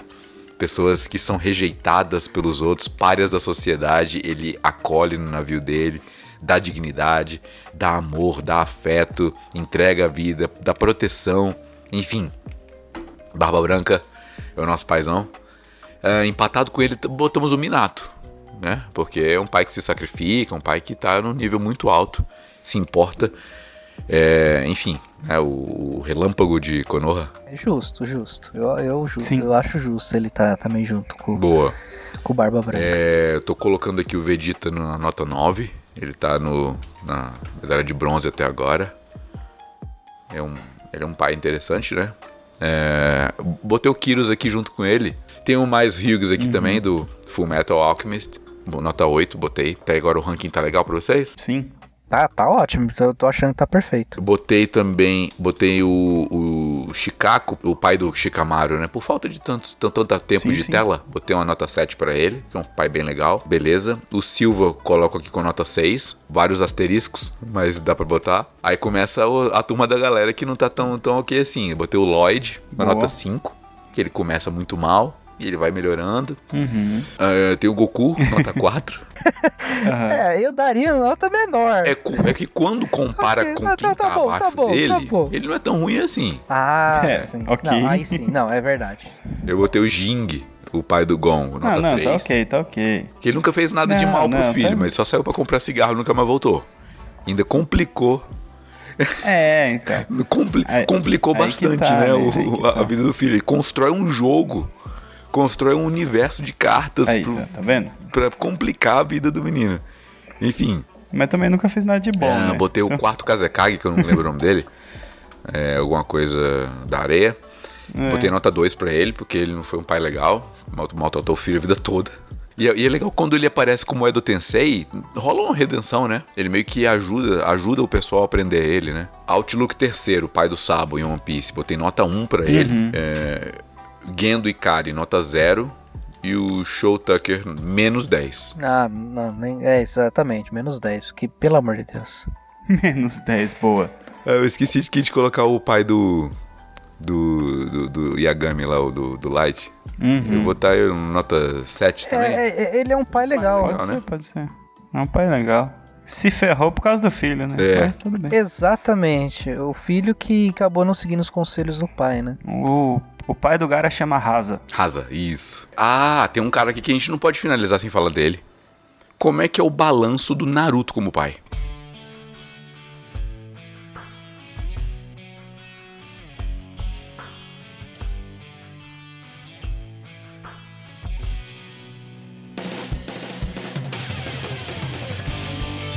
E aí? Lancei a braba. Ai. Uh, verdade, cara. O Naruto como pai tem que analisar. São pai de dois filhos, né? Do Boruto e da menina. Kyo, Kyo Amari. Eu Ki, nunca lembro. Rio Amari. Ki, Kyo Amari, né? Rio, acho que é Rio Amari, sei lá. Eu acho que é isso. É. Só lembro do, do Boruto, mas do, do da menina. É, é Hima, Himawari. Hima, Himawari. Himawari. É. Quase, Himawari. quase. A gente, a gente Himawari. por aproximação, né, do data... O, o, o Naruto, cara, como um pai, eu vejo ele um pai. Ah, como posso dizer assim? Não é um pai também assim, exemplar tal. Mas eu vejo uma coisa bem interessante, porque o Naruto, por fato dele não ter tido um pai e mãe tão próximos, né? Mas obviamente teve o. O. O. Yura, o Yura Sensei. Teve os mestres como pai que muitas vezes ajudaram ele em algum momento. E, e muitas vezes no próprio anime, ele, assim, no- na saga dele original, né? Do Naruto, ele muitas vezes, com, com- principalmente com o Gara, né? Ele se compara, muitas vezes ele, se compara muito com o Gara, falando, nossa, como eu me vejo muito igual a você, né? O Gara, mesma coisa, também não teve família, não teve pai e sempre odiado pelo que ele era. O Naruto se comparava muitas vezes com ele, achando que, que era aquilo, sabe? E às vezes, pô, será que eu vou me tornar igual o Gara? Mas muitas vezes o Naruto falou, não, eu não sou igual a você, eu tomei essa decisão diferente. Então, por quê? Porque o Naruto teve ah, pessoas boas do lado dele que conseguiu colocar ele no caminho. E ele conseguiu passar isso para os seus filhos, né? Tudo que ele, ele não teve uma família, mas ele conseguiu constituir uma família e até é legal. Muitas vezes dá uns fora. ele dá uns fora mesmo. Tem, tem um. Não sei se vai ser um spoiler aqui, mas tem uns episódios em que o Sasuke e o Boruto voltam no passado. Né? Ah, e, e o Naruto, praticamente nesses episódios, pega e fala assim: quando eu era criança, eu não era assim tão é, desleixado como você. Fala pro Boruto. O Boruto no passado vai ver o Naruto, vê aqui e fala: peraí, esse é meu pai? Olha que engraçado, meu pai falava que não era nada disso, olha a besteira que ele tava fazendo. Então, assim, é aquele pai que, tipo assim, faço o que eu falo, mas não faço o que eu fiz. Né? Mas é, eu acho, eu acho que ele tem essa preocupação com os filhos, tem a preocupação agora que ele se tornou Hokage e tudo tal. Ele tem assim uma preocupação com os filhos, mas eu acho que ele ainda não deixou de ser o crianção que ele era. É o, é o tipo, típico pai brincalhão, crianção, né? Eu vejo assim na questão do, do Naruto. Eu acho ele um bom pai. Eu acho que um pai assim divertido é bem legal assim, pro, até pro crescimento dos filhos e até pro, pra ter uma mais aproximação, né? Eu definiria o Naruto como um pai normal. Porque é um pai que erra, é um pai que tenta fazer com que o filho não faça as mesmas coisas erradas que ele fazia, né? Agora que ele sabe o dano que ele fez e agora que ele viu todo o treinamento e todo o trabalho que ele teve para salvar a vila, né? Por mais que ele tenha sido ah, uma criança excluída, ele não quer a mesma coisa pro filho dele, né? Então ele vê que quando o Boruto começa a aprontar e começa a ter os mesmos tipos de comportamento que ele, ele vai atrás e fala assim: Não, cara, pera aí que não vai dar certo isso aí não. Vamos melhorar, vamos ser legal, porque não é bom ficar assim, não é bom ser excluído, não é bom. Eu já passei por isso. E aí, realmente, esses episódios que eles voltam no passado, é, eles conectam muito, muito mais, né? Então, é, é aquela coisa do do plot do Boruto mesmo, né? O Boruto só é bom por causa do Naruto adulto, né? Dos personagens do Naruto adulto. Então, vale vale aí um, um, um pai legal. Eu acho que eu daria um, um, um 6, 7 pra ele também, bem, bem dado, assim. É, bem tá- colocado. é uma boa nota, uma boa nota. Como você falou, é um pai normal, assim, né? É um pai que erra, é um pai que tenta acertar também, mas é um pai que tá presente, é um pai que tá com seus filhos. É, é uma pessoa, é um pai normal, né? Bem interessante isso aí. É um pai em aprendizado e um pai que, que aprende sendo pai, né? Aprende como ser um pai, né? O Naruto é um pai que eu acho que o, o, o Boruto coloca uma carga excessiva de cobrança no Naruto. Naruto ele é o, ele é o presidente dali, né? Ele é o Hokage. Então ele tem uma responsabilidade muito grande. Ele, é claro que a estratégia talvez não tenha sido das melhores, tipo aniversário da filha, ele mandar um clone lá pra família e tal. Não, talvez ele possa fazer o contrário, né? Colocar os clones pra trabalhar e ele ficar presencialmente com a família. Mas é, o o Boruto ele coloca uma carga muito grande de, de pressão em cima do pai. Ele espera que o pai. é, O Boruto, na verdade, ele foi muito mimado, né? Ele se torna uma, um, um playboy de Konoha, né? Uhum. Ele só falta a Juliette dele, o copo da Stanley. Ele chegar de BMW na, na escola. Sim. Pô. Verdade. Não dá. Então, o, o Naruto ele, ele, ele pecou por algumas coisas, é claro, por falta de parâmetro. Mas ele é um pai acima da média, obviamente, por tudo que fez pela família, as provas de amor pela família, os sacrifícios que ele fez, enfim, enfim, eu não vou nem citar agora o mangá mais avançado. Bom, eu daria Sim. um 7, 7,5 até. Porque eu acho que ele tá acima uhum. do. Eu botei aqui o Yagami com 7. Dá um, dá um 7,5. Não chega a ser um. O mais Rios, por exemplo, que não, não mostra nenhum defeito é, dele no, no anime todo, né? Boa. A gente tá esquecendo de alguém? Vocês acham? Cara, eu acho. Eu acho que de deve existir outros, mas. Deve existir outros aí, mas, uh, mas agora. acho que a nossa lista tá bem boa. Tá, tá, tá excelente. Eu achei que tá muito bom legal. mesmo. Legal, legal, legal, legal. Acho que aqui a gente consegue fechar. A gente consegue verificar, inclusive, um padrão nesses pais que aparecem, né? As características que mais se repetem nos pais com a nota muito alta é essa característica do altruísmo, de se importar com a, com a sua família, de colocar em primeiro lugar o bem-estar do filho, o futuro do filho, o cuidado, a proteção, ser uma pessoa ah, disposta a se sacrificar, uma pessoa. Enfim, a gente tá, aponta inclusive para aquilo que Deus é. Né? São, são, é, é Imago Dei, apesar de ficcional, de, cara, de personagens ficcionais, mas a Imago Dei, se, toda vez que a gente é, cria um adjetivo positivo, ele só existe porque Deus já tinha ele antes e a gente herda, herda dele. Então, sei lá, o altruísmo, o, o autossacrifício, abnegação, Deus prova o amor para conosco, tendo Jesus Cristo morrido por nós quando ainda éramos pecadores, né? Então, é, tudo que o Barba Branca fez, Deus fez melhor, obviamente, né? E a gente nem está aqui para comparar. Mas é, é só para a gente lembrar que na, a oração que Jesus nos ensina é, começa com Pai Nosso, começa com Pai. Então, é, é o nosso parâmetro maior de paternidade. E a gente identifica que essas características boas que a gente identificou aqui são uh, estão no nosso pai. É, nem todos nós que estamos aqui fazendo esse podcast ou que os ouvintes que estão ouvindo tiveram a, a oportunidade ou privilégio de terem pais exemplares, bons, maravilhosos.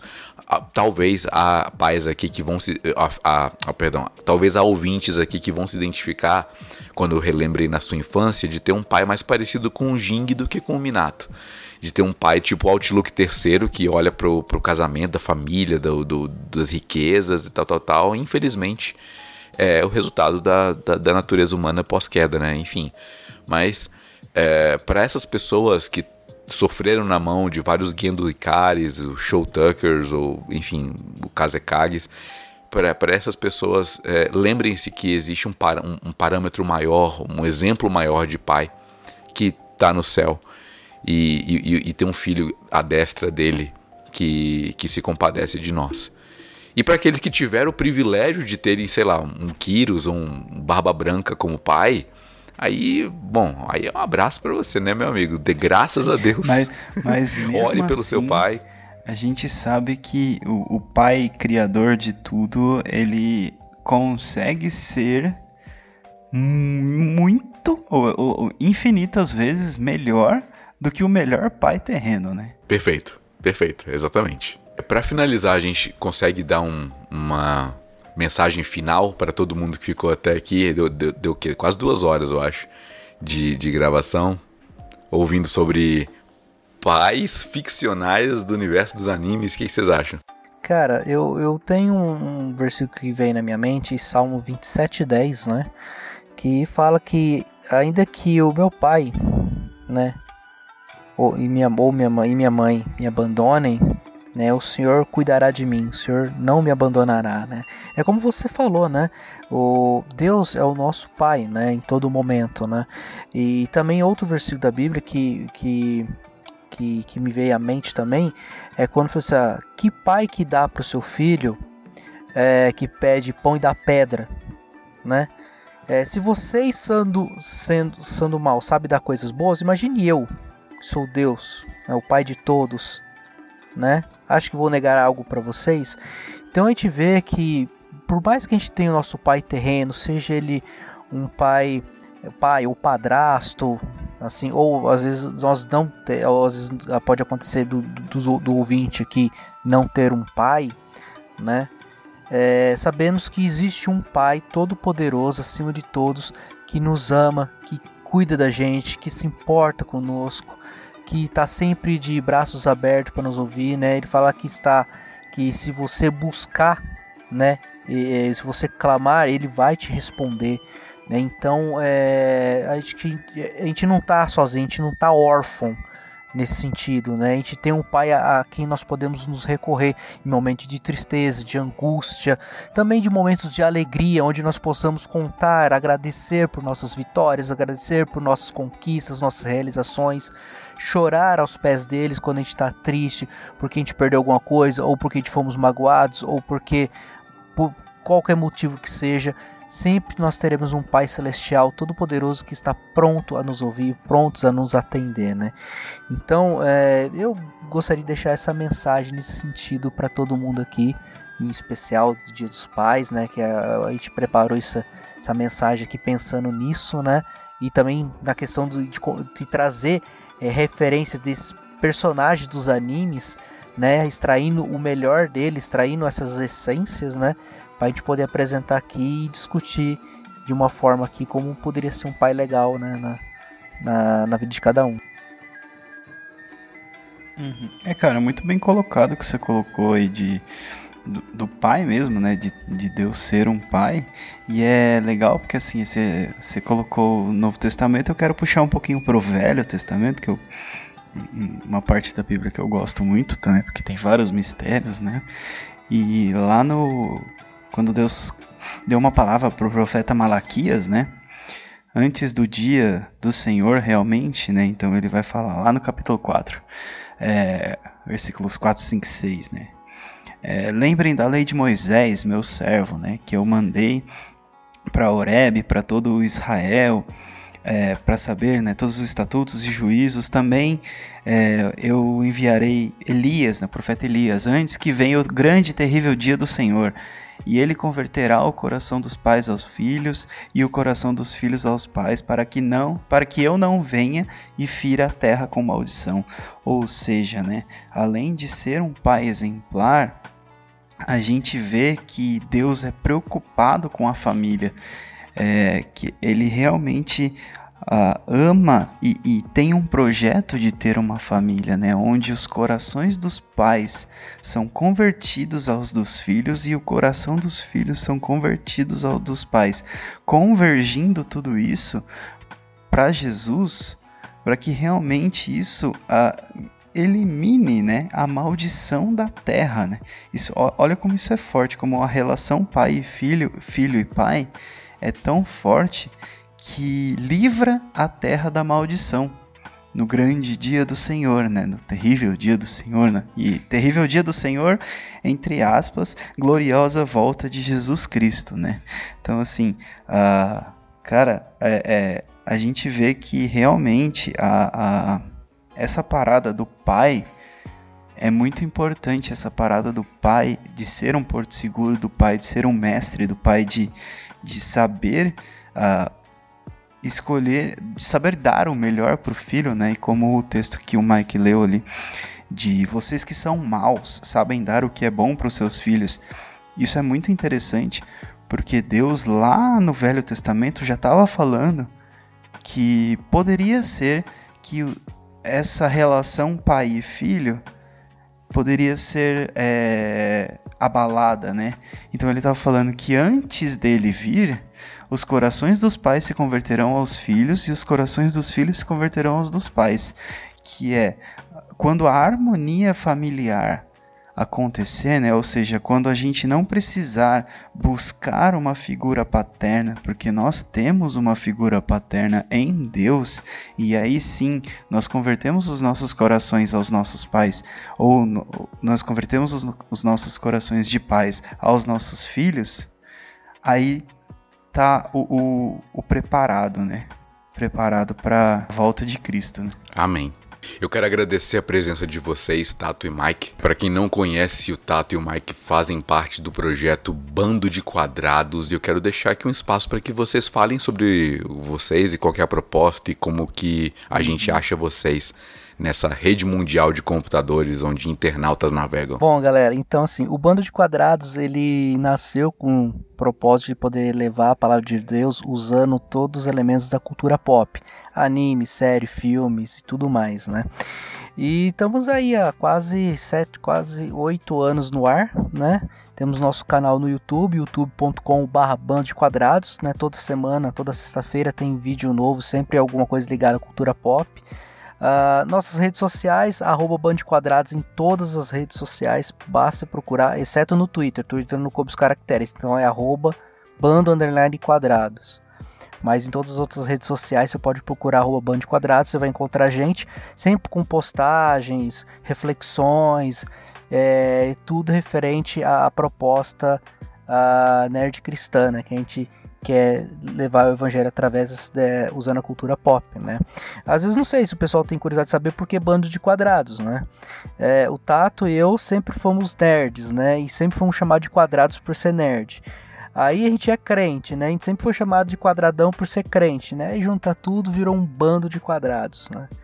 Ah, e uma outra coisa também, né? É é, nós também temos um site de notícias nerds e cristão. Então, sempre tiver algum lançamento de filme, seja cristão ou não, quadrinhos cristãos ou não, a música, tudo mais, lá no site bandequadrados.com você vai ficar antenado com todas as novidades que vão acontecendo no meio nerd, filmes, séries e tudo, seja ele cristão ou não. Então fica aí para você uma forma de, de entretenimento para que você possa curtir e também ser abençoado, tá? E para quem quiser me seguir, tá? Eu sou arroba eu sou Mike, tá? Em todas as redes sociais, principalmente Instagram e Twitter, onde eu sou mais ativo. Ó. Oh. É, e só complementando aí, uh, o nosso site é bandequadrados.com, é onde nós agregamos todos os nossos conteúdos, né? Então, se você quiser conhecer nossos vídeos, tem lá, nosso podcast também tem lá, temos artigos, é, temos artigos, né? temos reviews, então a gente é, faz críticas de filmes, de séries, de livros, de jogos, de quadrinhos, etc e tal. Uh, assim como uh, os artigos, né? Que aí é, é, uma parada mais de estudo mesmo, né? Então, algumas coisas são mais teológicas, outras coisas são bem mais práticas, né? Lições práticas que a gente acha na cultura pop, mas sempre, sempre tendendo para esse lado do, dos animes, das séries, né, dos filmes e tudo mais. E o arroba, o Mike já falou, né? Band quadrados em tudo. E se você quiser é, saber da nossa vida também, além do disso daí, eu tenho o tato.campos, que tá no Instagram, e o Twitter é arroba tato campos, porque foi feito em tempos diferentes e agora eu não consigo mudar, porque já pegaram os underlines e os pontos. Então, tamo aí pra para agregar sempre. Perfeito, senhores. Foi um prazer receber vocês aqui. Agradeço pelo convite. Espero que a gente tenha novas oportunidades. E agradeço também você, ouvinte, que ficou com a gente esse tempo todo. A gente está com esse projeto é, trazer episódios mensais para vocês. A gente começou também agora um clube de leitura. Fique atento às nossas redes sociais. A gente vai divulgar isso. Na verdade, acho que já na publicação desse episódio aqui a gente já lança o clube de leitura, então fique atento, inscreva-se e Uh, agradeço bastante por todo o tempo que vocês ficaram com a gente. Feliz Dia dos Pais, feliz mês dos pais. Você que é pai, seja um pai melhor. Espelhe-se em Deus e abençoe seus filhos. Você que é filho, não é pai ainda, honre seu pai, sua mãe. Seja uma pessoa próspera na terra ou com longevidade, né? A promessa que existe para honrar pai e mãe. É, e muito obrigado pela audiência de vocês. No mês que vem estamos de volta com o Ovelhas Elétricas. Tchau, tchau.